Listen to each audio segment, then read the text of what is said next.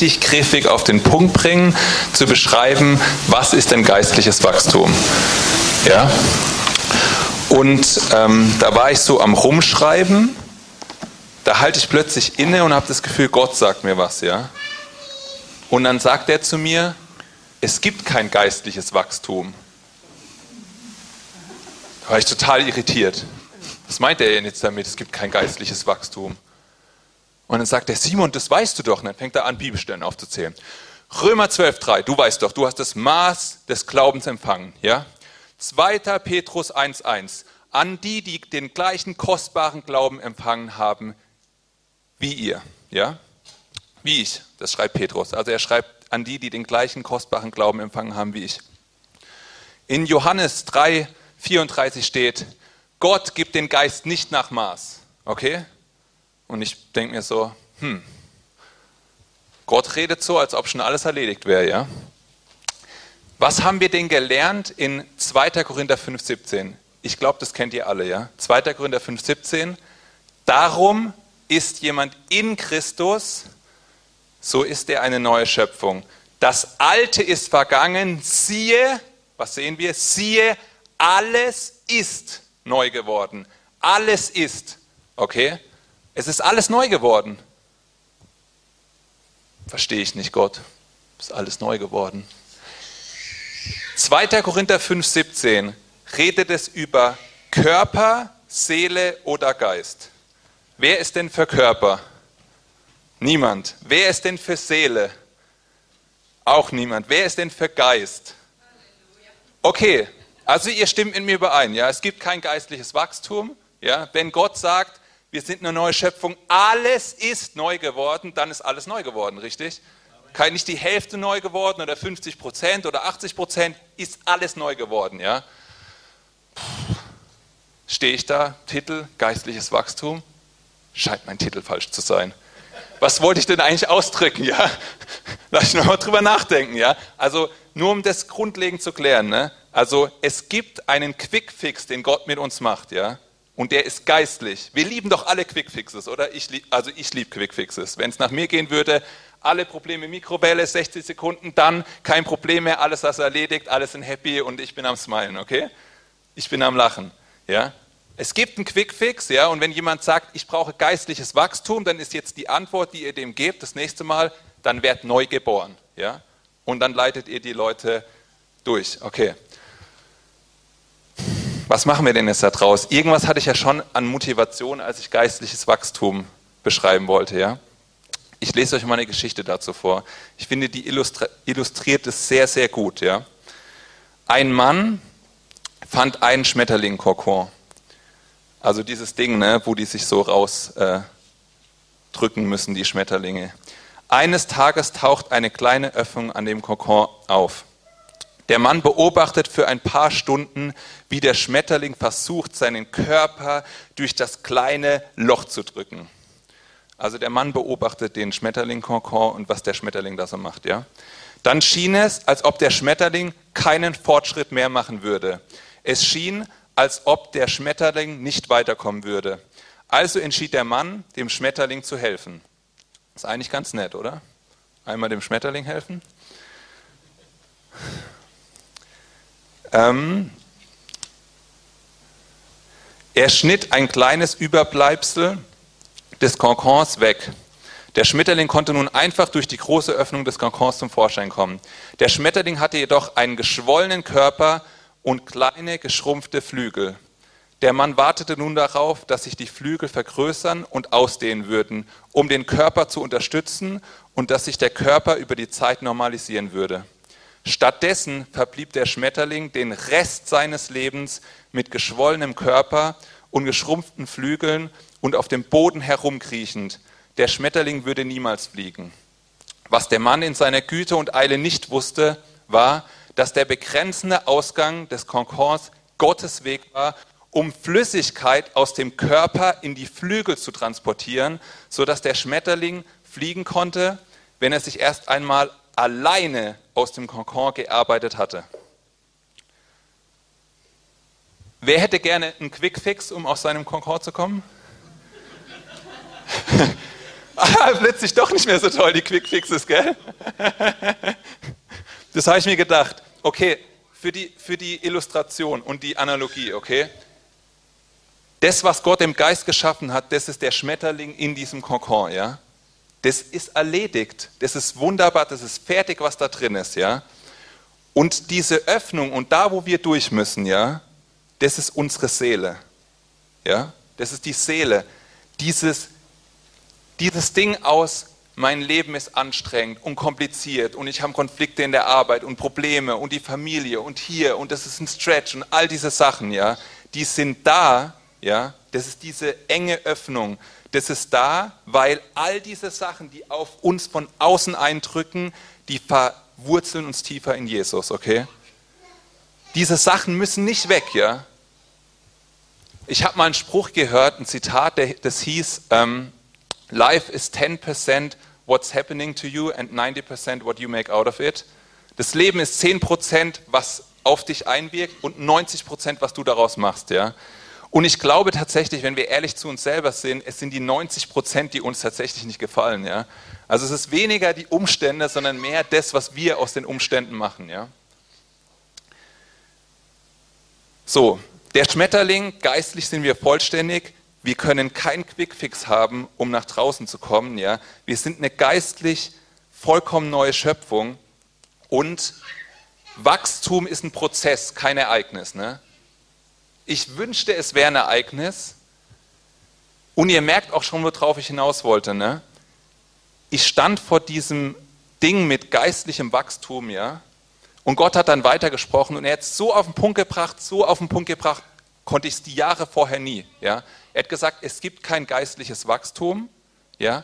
Dein Wachstum findet in der Seele statt. Und Vorsicht, jetzt kommt der Kern. Aber nicht durch seelische, weltliche Irgendwas-Konzepte, sondern durch geistliche Disziplinen. Okay? Ich wiederhole es nochmal. Also Wachstum findet nicht im Geist statt, sondern in der Seele, aber durch geistliche Disziplinen. Ja? Deswegen sagt man oft geistliches Wachstum, aber es ist nicht der Geist, der wachsen muss, sondern es ist unsere Seele, die das begreifen muss. Ja? Wir wissen, wir haben einen Kopf und einen Verstand und unsere Persönlichkeit und all die Sachen, die verändern sich nicht von heute auf morgen, wenn wir neu geboren werden. Die sind mehr oder minder gleich. Ja? Wenn ich vorher schlecht in Mathe war, bin ich nach meiner Errettung auch schlecht in Mathe. Wenn ich vorher unsportlich war, dann bin ich nach meiner Errettung auch unsportlich. Ja? Oder hat jemand von euch ein Sixpack bekommen mit der Wiedergeburt? Also ich hätte nachgefragt, wie das funktioniert hätte, den hätte ich auch genommen, ja? Okay. Wir wachsen durch geistliche Disziplinen. Ich will das nochmal auf den, auf den Punkt bringen, weil das ist tatsächlich anders, wie wir uns das manchmal vorstellen, ja? Wenn ich bete und ich bete und ich faste und ich bin vor Gott und ich habe es 21 Tage gemacht, 21 Tage ist ja eine tolle Zahl, oder sieben, ne? heilig, ja. Und dann komme ich zu Gott und sage, Gott, ich habe gefastet und gebetet, wo ist das, was ich will, ja. Das ist keine geistliche Disziplin des Fastens, ja. Ihr habt es gemacht, um euch was bei Gott zu erarbeiten, ja. Das ist nicht der richtige Weg, um was von Gott zu bekommen. Ihr erinnert euch, gestern habe ich diese Kreise aufgezeichnet, ja. Das ist alttestamentliches äh, Styling, ja. Also ich komme und ich mache was und dann erwarte ich, dass es, ja, dass es was gibt, ja. Haribos oder so. Also nur im geistlichen Sinne. Ich glaube, das Problem liegt gerade darin, zu begreifen und uns stetig darin zu überprüfen, was unsere Motivation ist, ja. Also unsere Motivation, warum wir Sachen machen. Machen wir Sachen, um Gott mehr zu verstehen, um ihn mehr zu sehen. Ich merke regelmäßig den Schrei in meinem Herzen, ja. Und der, und der ist, ich realisiere meine eigene Limitierung und die ist nicht geistlich, okay? Versteht mich nicht falsch. Ich bin sowas von überhaupt nicht limitiert im Geist. Ich habe alles Potenzial. Ich kann alles durch den, der mich stark macht. Ich bin voller Kraft, ja ich, es, es brodelt aus mir raus, ja. Und dann merke ich halt, da ist dieser Flaschendeckel auf mir, das ist mein eigener Intellekt, ja. Ich denke, ich kann was verstehen. Ich denke, ich kann was tun. Ich denke, ich kann mein Leben ähm, vor Gott was zählen lassen und all diese Sachen. Und das funktioniert so nicht, ja. Das funktioniert, indem ich verstehe, ja. Meine Limitierung ist genau so groß. Ja. Das ist ungefähr auch eure Limitierung, schätze ich. Die sitzt zwischen meinen Ohren, ne. Meine Seele ist das, wo ich denke, intellektuell irgendwas begreifen zu müssen. Ja? Wenn ich meinen Verstand frage, was willst du heute Abend machen, sagt der Pommes oder wenn ich schon Abend gegessen habe, ja, dann sagt der Kekse und Schokolade und Fernsehen. Das kennen vielleicht viele von euch. Das ist viel leichter wie Bibel lesen. Ihr, ihr wisst, was ich meine, ja? Und das, der, das Problem ist, ja, dass wir über, über diese Leistungskultur in unserer Gesellschaft ganz, ganz tief in uns verwurzelt haben, dass wir denken, wir müssen was tun, damit wir Fortschritt haben und damit wir was sind und damit es so wird, wie Gott sich das vorstellt und so weiter. Aber die Wahrheit ist, wir gehen einen Schritt zurück und wir bemerken, was Gott schon alles getan hat.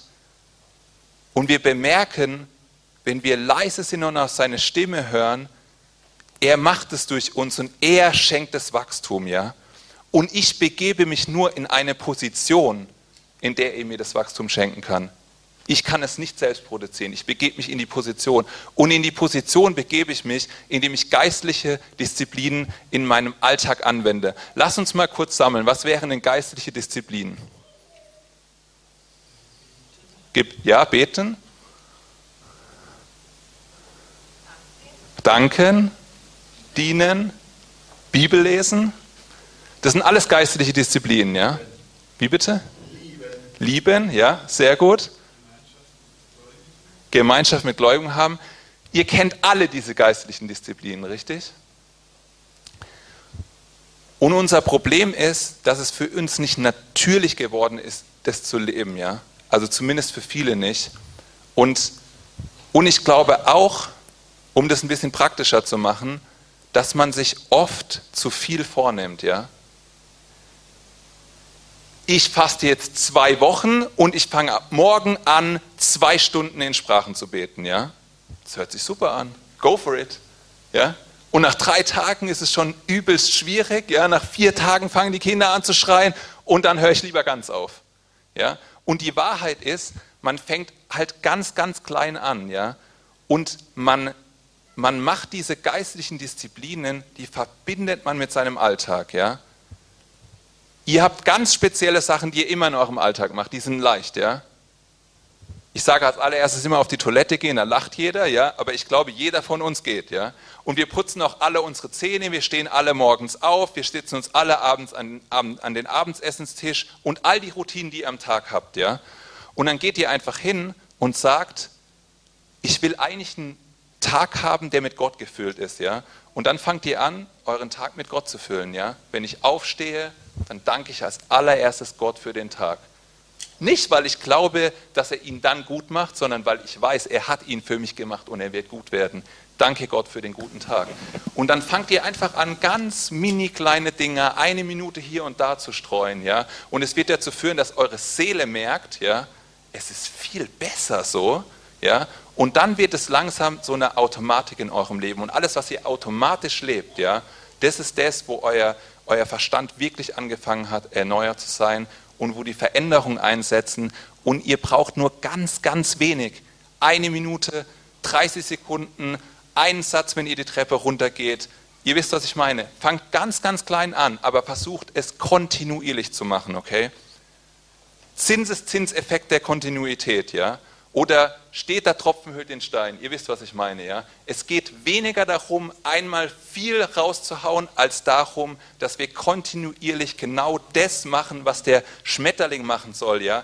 Er drückt sich aus dem Kokon raus und zwar langsam und Schritt für Schritt und es entfaltet sich und die, diese Flüssigkeit, die der Schmetterling hat, die sich durchdrückt, ja?